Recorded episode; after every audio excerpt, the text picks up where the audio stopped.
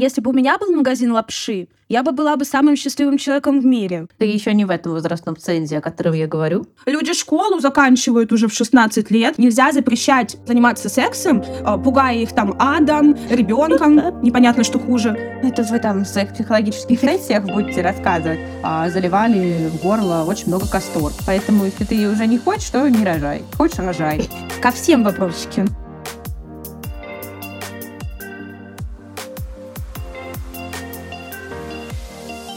Всем привет! Это Юля, Катя и наше литературно-психологическое шоу «Книга отзывов». Здесь мы делимся субъективными впечатлениями о прочитанных книгах, а потом стараемся посмотреть на героев и ситуации с точки зрения современной психологии. И наша цель — это вдохновить себя и вас читать больше качественной и интересной литературы. Очень рады, что вы опять к нам заглянули и будете делать это регулярно, я очень надеюсь. Да, привет еще раз. Мы будем обсуждать не такую большую и серьезную книгу, как обычно. Можно даже сказать легкое чтение, но мы там все равно нашли до чего докопаться. Это будет роман итальянской писательницы Паолы Перетти под цикадным деревом. Он, наверное, в прошлом году вышел в России, по крайней мере, точно. Там такой незамысловатый сюжет, я думаю, мы прям расскажем примерно, как было в описании на обложке. 22-летняя девушка по имени Чичилия живет в городе в итальянском Верона со своей мамой, которая уже за 60, и с ее сестрами, с мамиными сестрами, то есть со своими тетушками, которые все еще постарше. Еще у нее есть дедушка, которому там под 100 лет уже, а, и который особо не коммуницирует со всей семьей. И была еще одна тетушка, которая недавно умерла. Она жила не с ними со всеми в Вероне, а она жила в отчим доме а, в городе Бреша. Вот она умирает, и они приходят на оглашение завещания, и Чичилии достается конверт, а, в котором она получает такое посмертное поручение от своей тетушки. Тетушка говорит о том, что на самом деле у нее и ее сестер был еще младший брат Лоренцо, который сразу после рождения то ли умер, то ли пропал. И вот, дорогая Чичилия, давай-ка ты все выяснишь и найдешь его, наверняка он жив. И после этого я отдам тебе свой дом. Ты, собственно, Чичилия такая, ну ладно, попробуем. И начинается вот эта вся история. А вся история очень короткая, то есть в книге 253 страницы, и повествование идет по двум временным отрезкам. Главы перемежаются между собой, то есть нам показывают то современность, 2005 год, относительная уже современность, можно сказать, наши дни, то переносит нас в 1945 год, где вот эти все события с пропажей младенца и разворачивались, и нам становится сразу понятно, что как-то война там задействована во всем происходящем. По сюжету, мне кажется, будет э, еще важно, что Чичилия сама по образованию, можно сказать, историк, и ей вообще интересны вот эти вот все раскопки в семейных и не только семейных э, тайнах и некоторой такой профессиональной точки зрения, поэтому она берется за все это расследование с большим энтузиазмом. Понравилась ли тебе книга, как ты можешь ее оценить? Она приятная, скажем так. Я люблю маленькие книги, поэтому не маленьких женщин, но маленькие книги.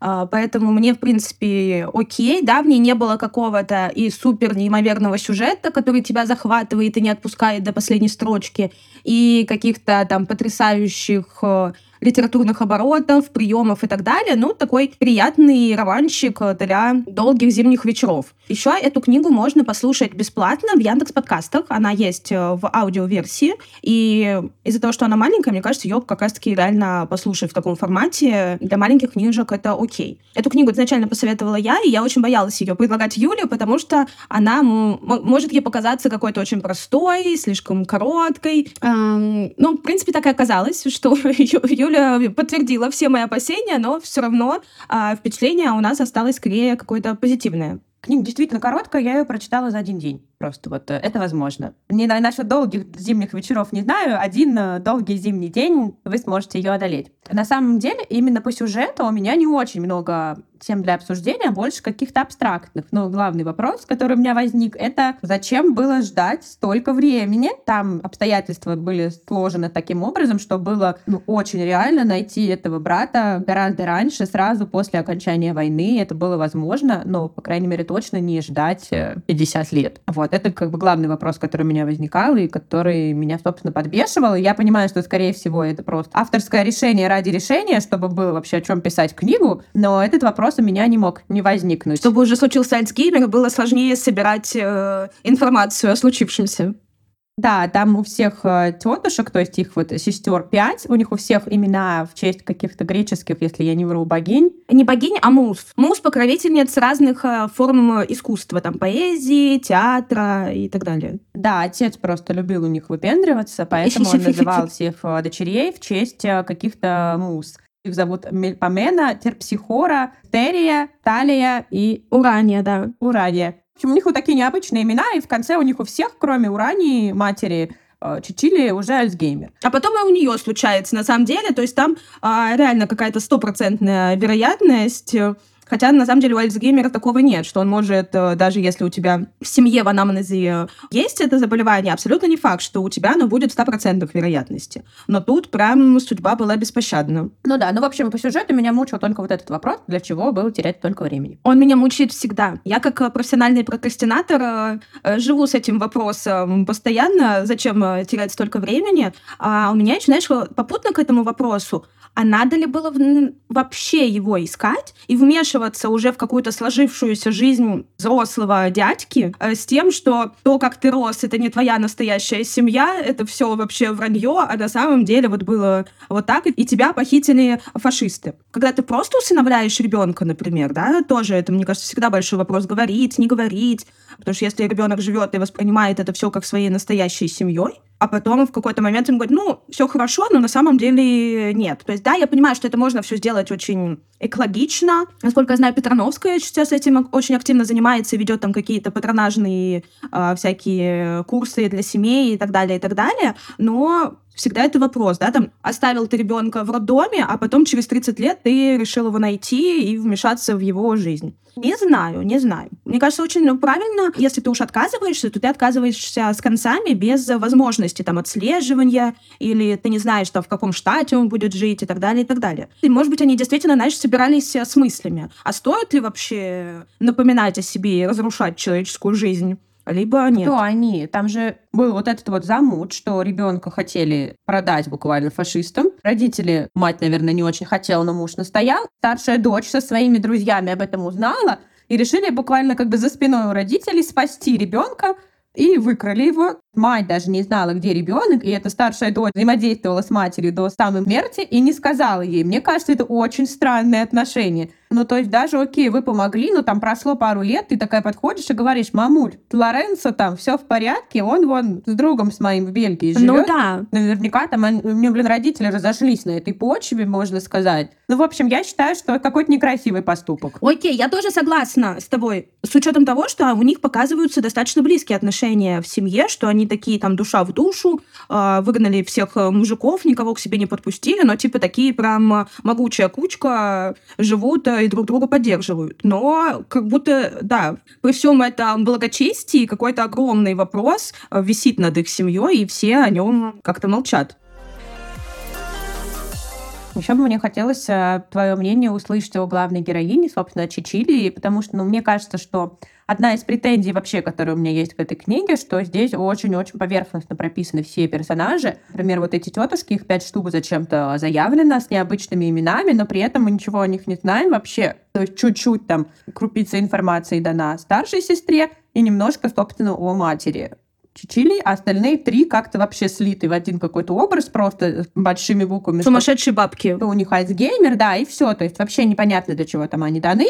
И в конце вообще как-то про них перестают упоминать, хотя они вообще жили все вместе, но потом просто как-то сводят на нет вообще их существование и ничем не завершается. И сама Чичили, от лица которой идет основная часть повествования, она тоже для меня какой-то неясный совершенно персонаж. Ее характер для меня такой достаточно размытый. Вроде бы она такая вся закомплексованная девочка, которая любит очень свою маму, своих тетушек.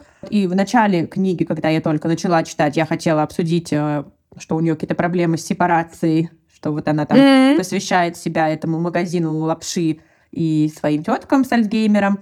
Но потом как-то мне Хотя, казалось... если бы у меня был магазин лапши, я бы была бы самым счастливым человеком в мире.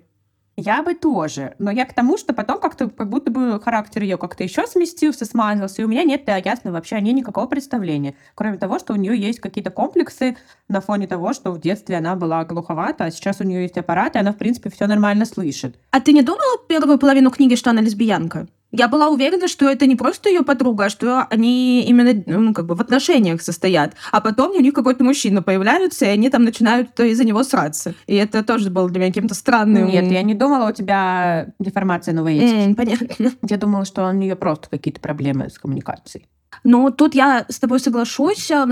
Эм, И тоже для меня, мне как где-то поделилась на две, что в первую половину книги я очень ее понимала, да, что человек, который, она там защи- хочет защитить докторскую или магистрскую, в общем, какие-то у нее амбициозные планы, что-то она хочет добиться, такая она вся, типа, интересная, носит винтажную одежду, ботинки, такая вот вся пытается себя показать, но при этом ей очень ам, страшно из-за всего этого. То есть я изначально очень понимала все ее терзания, я вообще люблю молодых Терзающихся. людей, которые вот проходят а, вот это вот все. Но потом во второй половине книги она меня начала прям раздражать, потому что она прям начала упиваться своим инфантилизмом, что ей там понравился парень, он там ей вообще все, пожалуйста, я пришел, я тебе пишу, там приглашаю тебя куда-то, а она просто сливается. И ей уже полгорода говорит, что типа ты что вообще как идиотка себя ведешь, а она такая как бы вообще пофигу. Поругалась со своей подругой, которая с ней поперлась вообще в это все нашла какую-то себе другую подругу и полностью ушла в нее просто с ногами и с руками. Тоже очень какой-то странный пост. Ну, может быть, у меня просто в жизни никогда не было таких друзей, в которых хотелось так погружаться. Очень жаль. Извините. Вот, но это, ну, короче, ее реально прям мотало. А, ну, может быть, это, конечно, показатель возраста и вот момента становления ее как личности, ну, или это просто показатель внутренних конфликтов, которые ее изнутри прям раздирают. Может быть, это показатель, что Паула Беретти такая, блин, что бы еще сюда вот в эту главу бам, бахнуть? Давайте они поругаются сейчас подруги. Ну, может быть. Может быть. И про сепарацию, да, я абсолютно согласна. И там был прикольный а, момент, на мой взгляд, такая достаточно актуальная, наверное, проблема про жертвенность по отношению к семье, что ты отказываешься от личных своих каких-то амбиций, там, добиться успехов в карьере или еще где-то, потому что нужно помогать семье или еще там что-то делать. И получается, что и Чичилия идет по этому пути каким-то образом, и ее вот тетушка старшая тоже, она бросила там какие-то мечты о олимпийской карьере, чтобы остаться в своем там городе и рон лепить, да, вот что-то из этой серии. Старшая сестра же вообще там была какая-то, за- опять же, описано, что она там не переехала со всеми в Верону, чтобы сидеть и ждать, что вдруг друг ее с ребенком вернутся. И опять же вопрос, можно было самой как-то проявить инициативу, не ждать только лет. какие-то очень странные у них э, поведения, с учетом того, что, мне кажется, итальянцы, ну, это сейчас минутка стереотипов, итальянцы должны быть такие очень импульсивные, хочу и делаю, а они все там э, хочу и жду. А они так хочу и украли ребенка. Матери ничего не сказали. Ну, это да, это они молодцы, у них как будто весь э, потенциал вот в 12 лет реализовался, и дальше осталось одно ожидание. Ну, а почему сам вот этот, блин, забыла, как зовут ее друга? Не- Нери. Да, почему Нерри, например, э, тоже не вернулся? Он не забыл, скорее всего, в какой деревне он жил, э, как туда добраться. И вот, здравствуйте, это мы. Ко всем вопросики. А, Мне хотелось бы обсудить еще, ну, как бы, то есть сюжет понятен, на самом деле можно почитать эту книгу ради такого вот приятного послевкусия какого все, как бы, все окей там. Спойлер. А, вот. А, но мне хотелось обсудить какие-то такие общечеловеческие вопросы, которые я наковыряла, скажем так, в этой книге. Вот. Один из них это тот, о котором мы с тобой спорим всегда. А, но для меня он здесь очень подсвеченный на фоне того, что мы как бы находим в начале книги Чичилию, которой 22 года, в доме, в котором ее уже, можно сказать, пожилая мама, и еще три женщины с Альцгеймером. И поэтому вся жизнь ее вот, собственно, вокруг этого вертится. И здесь я высказываю свою иджистскую точку зрения, что нужно, если ты уверен, что ты хочешь рожать, то в какой ну, как бы поставить себе какую-то адекватную планку. Но я даже не про 40 лет, которые ее мать родила, это еще нормально, но просто там на фоне еще вот эти более пожилые женщины присутствовали. Когда ты рожаешь в 47, например, то ты обрекаешь своего ребенка на то, что он в 20 лет будет не по клубам ночным ходить и не на свидание, а возить тебя на обследование и в санатории сопровождать. Поэтому, если ты уже не хочешь, то не рожай. Хочешь, рожай. Ну, то есть я против... Но у меня сразу вопрос, что значит, вот если ты уверена, что хочешь рожать? Э, Вот ск- сколько людей э, вот прям уверены, что хотят рожать? Много, на самом деле. Мне кажется, это все-таки такая достаточно серьезная история, в которой нельзя быть на 100% уверена. Она зависит от миллиарда водных. Я не поддерживаю концепцию, когда тебе вот типа 35, и ты такая, ну еще я хочу сейчас потусить, попутешествовать, покайфовать, а вот мне будет 45, и тогда я рожу. Потому что твоего ребенка будет старый родитель. Я считаю, что все субъективно. Как бы можно и в 20 лет родить, а в 30 умереть. Можно. И у твоего ребенка не будет никаких родителей. Так же, как если ты родишь э, в 40 или там в 45. Ты и заболеть можешь в 30, и твой ребенок также будет э, ходить по обследованиям. Безусловно. Или можно быть ужасным родителем и не пускать ребенка ходить по ночным клубам. То есть э, тут, ну, очень много, конечно, таких моментов, но я согласна с тобой, и на самом деле, мне кажется, ты очень упрощаешь этот момент момент, что мы такие вот просто не хотим а, рожать и просто ждем 45, чтобы родить. На самом ну, деле... Я ни про кого конкретно не говорю. Мы старородящие, называем вещи своими именами, что вс... мы прекрасно понимаем, что в 30 а, бегать по детской площадке будет уже значительно сложнее, чем в 20, скорее всего, что спина хотела. твоя начнет отваливаться тоже намного раньше. Мы все это прекрасно понимаем, но иногда решаем идти на определенные риски, не более того, да, то есть мне кажется, это небольшом проценте, что это именно блажь такая. Я вот хочу родить в 45 или еще что-то из этой серии. Это могут быть вполне объективные вещи. Да, вот, например, ну реально люди, те, кому сейчас около 30, ну там вот плюс-минус, как мне, мы как бы, может быть, родили бы и там в прошлом году вообще прекрасно, да, вот у меня в прошлом году была свадьба, и я, может быть, не против была бы уже там как-нибудь худо-бедно начать кого-нибудь рожать. Но, извините меня, вообще не располагающая обстановка, и, скорее всего, она еще будет какое-то время не располагающая. У меня не так много сил, чтобы рожать ребенка еще через какое-то сопротивление окружающей среды. Хочется все-таки, чтобы это было просто сложно, а не на каком-то супер повышенном уровне сложности. Поэтому, как бы, знаешь, не, мы не виноваты. Не, как бы, не обвиняйте ленивых, они ничего не сделали. Ты еще не в этом возрастном цензе, о котором я говорю. Поэтому я тебе понимаю. Ну, знаешь, сейчас вот там еще два годика, потом я там, может быть, задумаюсь, и вот мне уже 35. Поэтому я... Или там второго ребенка, я, если вдруг, господи, а, я же первую не родила, а, если какой-нибудь второй ребенок будет, то, скорее всего, у него будут старые родители. Я исключительно в рамках Он вообще не увидит меня молодой. Мне, кстати, сказала моя дочь, что э, мы обсуждали какие-то мультики сначала по поводу того, кто, там, кто за кого замуж выходит, Потом она как-то на свое будущее перешла и говорит такая, хорошо, что ты еще такая молодая, а то потом вы с папой будете бабушкой и дедушкой. Когда потом? Ее, кстати, очень волнует вопрос. То есть, если я вдруг говорю, что ой, да я уже древняя, она как-то сразу пугается и паникует из-за этого. А мне тоже не нравится такое. Ну, как бы у меня бабушка и мама вот это обожают, вот это вот все, все там, там типа скоро умирать, и вот это все. Я не знаю, что это за такие поколенческие приколы, но меня это дико бесит. А, я согласна, что лучше не затягивать, но, извините, не все от нас в мире зависит. Мы можем обсудить, а, например, что родители этих тетушек, всех сестер пяти, они, наоборот, очень рано стали родителями в несовершеннолетнем возрасте, поэтому их даже не поженили. А вот здесь можно поговорить о том, что важно говорить о контрацепции, не вступать в ранние половые связи, ни к чему хорошему это не ведет. И даже если первый ребенок у вас получился случайный, вы его родили, то не нужно потом рожать подряд еще пять, тоже не задумываясь о том, чем вы будете их кормить и поить, потому что мы наблюдаем там буквально умирающих с голоду детей.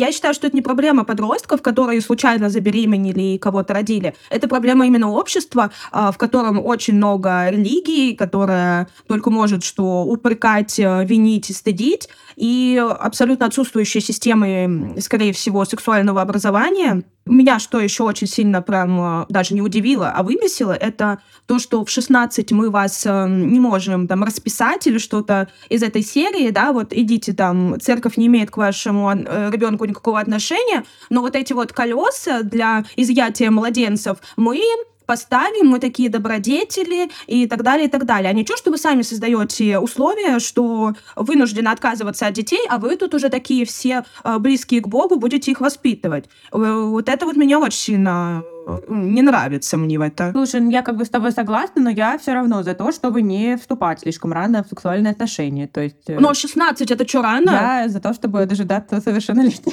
когда ты можешь взять на себя отношения. Мне кажется, сейчас 16 люди люди школу заканчивают уже в 16 лет, мне кажется, это вполне нормально. Потому что если ты в этом возрасте становишься родителем, это какой-то, опять же, груз, который на плечи твоих родителей потом ложится. То есть ты не самостоятелен. А я считаю, что секс, секс и деторождение очень две разные вещи. Мы все-таки не собаки, у которых течка два раза в год, и обязательно в эту течку нужно забеременеть и ощениться. Абсолютно нет. То есть у нас достаточно много возможностей оставить секс только для удовольствия, и 16 лет, ну, как бы это возраст согласия, это вполне окей. Я как бы никого не призываю, но и не обвиняю никого. В моей голове это рано. Не заниматься сексом, потому что ты боишься забеременеть, это немножко странно. Это как раз-таки вот эта вот история э, пугания какого-то, запугивания и держания в каких-то рамках, а не то, чтобы дать человеку возможность, там вот есть презервативы. Но им никто не дал такой возможности. Я и говорю, что там и полового воспитания как бы не Ну, было. Вот да. И мы опять же говорим о том, в какой ситуации они находятся. Ну а сейчас уже как бы можно, да, вот тоже, кстати, классный пример, вот немножко забегая вперед про РНО. Какая огромная произошла эволюция, что в 60-х годах тоже было все супер патриархально, запрет на аборты, хрен достанешь презервативы и так далее, а сейчас у них автоматы с бесплатными презервативами стоят в университетах, э, там, в библиотеках и так далее. Люди что-то поняли, осознали, насколько это важно, да. Нельзя запрещать людям заниматься сексом, э, пугая их там адом, ребенком, непонятно, что хуже, а, а просто можно им дать какие-то условия, чтобы заниматься сексом безопасно. Я просто как э, родитель, я не хочу, чтобы мой ребенок, например, в 14 лет начал сексом заниматься, даже зная о существовании презервативов. Ну, не знаю, мне кажется, в 14 такие уже лошади бывают. Ну ладно, 14, может, это еще мало, но 16 это уже, блин. Я еще в 13 в Барби играла. Ну это ты. Ну и можно как бы это все прекрасно совмещать. А зачем? Ну как бы для чего это нужно так рано совмещать? Для лучшего понимания себя, опять-таки, да. Но ну, как бы- есть э, способы понимания себя без взаимодействия даже с другим, скажем так, э, человеком. Я как бы не настаиваю, что это обязательно нужно, но я не понимаю большой разницы между 16 и 18. Ну, типа, эти два года, ну, какая в них такая прям большая погода? И ничего страшного в этом нет, если вам просто родители все это расскажут, если в вашем обществе это будет абсолютно нормально и будут для этого какие-то условия. Окей. Относитесь вдумчиво к началу половой жизни и предохраняйтесь. Но недолго. То есть тебе не нравится сериал Sex, э, Sex Education? Они там э, слишком рада все соглашаются. Ну, нравится, но для меня там, да, слишком много у них всего. Мне нравится там поддержка взрослых в плане отношений, как бы вот этого всего. Но для меня там местами есть Ну, я согласна, что они очень В действительно моей много... школе столько не занимались сексом. Ну, блин, а мне кажется, в моей школе было очень много, ну, вот этих вот всяких э, приколов про многочлены, какой-то, ну, какой-то дичи, то есть сексуализированности было очень много, но она была дебильная, похабная и какая-то быдловатая. А там все эстетично и с мозгами. Я, мне кажется, уже смотрю как родитель на этот сериал немножко. Мне бывает сложно поэтому его воспринимать. Ой, Ева, Ева, держись. Я читала эту книгу, прочитала ее и составила для себя такой список пунктов, что можно было бы добавить в этот роман, чтобы он стал еще более прекрасным. Точки роста, так сказать, отметила. Да, отметила точки роста, недостатки. Мы не упоминаем слово недостатки, мы даем обратную связь экологичной и называем это точками роста. Это вы там в своих психологических сессиях будете рассказывать. А я просто подумала, что писательница как будто немного торопилась дописать роман, и поэтому он такой короткий и местами недокрученный. Я прочитала перед Новым годом а, роман «Дом на краю ночи». Там тоже было про Италию, про небольшой итальянский островок, и там тоже был описан период, например, военного времени и период современный. И там вот можно вот сравнить просто моменты. Если бы эта книга была страниц на 100-150 побольше, ее можно было бы сделать более вкусной, не побоюсь этого слова. А, Например, если бы персонажей как раз прописали немного получше, то есть дали нам какие-то характеристики там этих тетушек, э, что вот они вот вместе живут, но у каждой свой есть характер. То есть там вначале была какая-то такая вот зачин такой, что вот, вот одна из них там э, какая-то вот там такая более острая на язык, другая там вот такая, но потом это все как-то вообще смазалось и слилось куда-то в единый какой-то образ старух, как мы уже говорили. То есть это, мне кажется, создало бы вот эту атмосферу какой-то такой итальянской семьи а, с магазинчиком пасты, оно бы добавило. И в целом вот какой-то итальянской атмосферы можно было бы добавить чуть-чуть побольше, чтобы мы прямо ее прочувствовали. Мне вот этого немножко не хватило. А, то же самое можно сказать про исторический контекст. Там упоминается, например, вот эта вот организация чернорубашечников, э, которые служили итальянскому фашизму. Но тоже про них ничего подробно не сказано. А я загуглила, там было достаточно интересно. И там, например, упоминается, что вот они применяли такой способ э, давление на своих противников. Это когда они ловили и а, заливали в горло очень много касторки. Божечки. Как раз в доме на краю ночи прям было описано пару таких эпизодов, хотя там именно вот этого вот названия «Чернорубашечник» не звучало. Я подумала тоже, что если бы немножко чуть больше исторического контекста было дано, то тоже эта книга бы добавила каких-то познавательных черт, что тебе захотелось бы знать еще поглубже. Я абсолютно с тобой согласна, э, что действительно мне показалось изначально очень интересным заход именно про итальянский фашизм, потому что не самая известная такая популяризированная тема. Мы знаем про немецкую, да, всю эту историю, а что что там происходило в Италии, ну, не совсем это на слуху, и я изначально была прям воодушевлена, что интересно, хотя это там 45-й год, все понятно, уже идет к а, победе над фашизмом, но тем не менее, интересный для меня был топик, но действительно я соглашусь, что очень поверхностно каких-то фактов, каких-то э, больше привязки к историческому контексту было бы интереснее. И про итальянскую атмосферу тоже соглашусь, потому что мы с тобой, когда изначально обсуждали, ты сказал, что, ой, хочется эту книгу больше где-то ближе к весне читать, чтобы она такая солнечная, какая-то теплая. Обложка обманная. Да, а вот на обложке реально там вот эти вот какие-то апельсины или что-то там такое, лимоны, было нарисовано, яркое, птицы, деревья и так далее. Но читая эту книжку, не хватает э, итальянской атмосферы. Uh-huh. Да, прикольно, что у них такой супер стереотипный даже где-то магазин именно пасты. Если Италия, то значит паста. Кстати, что там еще было такого итальянского, да? Может быть, там немножко про этот маленький городок было описано, но, наверное, и все на этом. И даже вот, ну, какого-то колорита, что это там Верона, что там это еще там другой город, особо и не было заметно. Они просто ездили на поезде, они так на поезде могли бы ездить из города в город в любой другой стране. Поэтому, да, я согласна, что этого не хватило. Не знаю, в силу чего, конечно, может быть, в силу молодости какой-то. Паоле Перетти 37 лет всего. Вот, и забавный факт, что ее, это ее второй роман, а ее первый роман называется «Расстояние между черешневым деревом и мной». То есть у автора какая-то любовь к деревьям. Ждем, как будет называться третья книга. Вот. Какие мы злобные. Да, но на самом деле а, Книжка неплохая, просто у нее своя ниша. У меня есть в моем личном рейтинге такая категория книг, которую я называю книга для поезда, которую ты берешь с собой в дорогу, тебе не нужно на ней сильно глубоко сосредотачиваться, не отвлекаясь ни на что. Ты можешь вот на полке в поезде ехать, э, грызть какие-нибудь чипсики и читать эту литературу, отвлекаясь параллельно все время. Да, соглашусь, но в целом почему, почему бы и нет? нет? Э, Все лучше, чем грозовой перевал. Какую бы оценку ты поставила этому чтению? Я поставлю 5, потому что это неплохая книжка, ее можно прочитать, но это совершенно не какая-то супер великолепная, супер качественная, супер глубокая литература, которой можно бесконечно о чем-то размышлять. На контрасте с другими книгами, которые я читала в последнее время, я поставлю пятерочку. Из десяти. Я, наверное, тоже... Э, ну, я сейчас, знаешь, что, о чем подумала? Что можно было бы эту книгу классно экранизировать, если бы действительно картинкой именно добавить э, итальянского колорита, солнышка, там каких-то птичек поющих, э, одежд каких-то интересных, потому что там на, ну, на некоторые детали все-таки был акцент, что вот эта Чечелия, она как-то там необычно одевалась, и так в целом она почему-то она замечала всегда, кто в чем одет, у кого там какие ботинки и так далее. Это какой-то такой был важный аспект э, ее uh-huh. интерпретации происходящего происходящего. Поэтому я думаю, вот для какой-то экранизации, чтобы это было что-то а-ля «Письма Джульетти», да, помнишь этот фильм uh-huh. тоже про Италию, где uh-huh. они там искали? Uh-huh. Вот что-то типа вот такого могло бы из этого получиться. Теплый, такой интересный итальянский э, э, фильм, про маленький город, и там все друг с другом знакомы, знают, общаются, встречаются в одном баре на центральной площади. Есть некоторый потенциал, скажем так, но Книга, да, книга обычная. Да, я согласна. Кино я бы посмотрела такое под настроение, под винишко. Под пиногриджи.